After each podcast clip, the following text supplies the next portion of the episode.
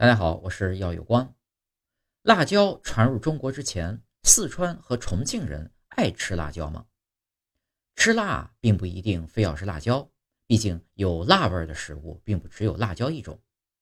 对吃深有研究的古人呢，会用一些刺激性比较大的食物，比如说大葱、大蒜等制作辣味的食材。同时呢，用芥菜的种子磨成黄芥末，也能让辣味更浓。加上早在周朝就有记录的花椒，形成了古代吃辣的方式。在辣椒没有出现之前，川渝地区的主要调味呢，围绕着花椒、姜以及茱萸展开。至于辣椒呢，虽然在明朝时就已经在我国现身，但大多数时候呢，只是一种观赏品。真正走进厨房，要到康熙末年。由于当时贵州缺盐，辣椒引入之后呢，成为了盐的替代品。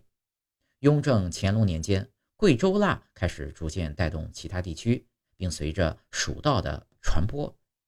严格来说，贵州才是吃辣椒的鼻祖。而四川地区呢，由于战乱频繁，移民带动了饮食文化，让湖北、湖南的辣和四川的辣合体，形成了如今的川渝麻辣。随着蜀道传到陕西后，又变成了油泼辣子。最初，辣椒的入境地点在广东、浙江一带。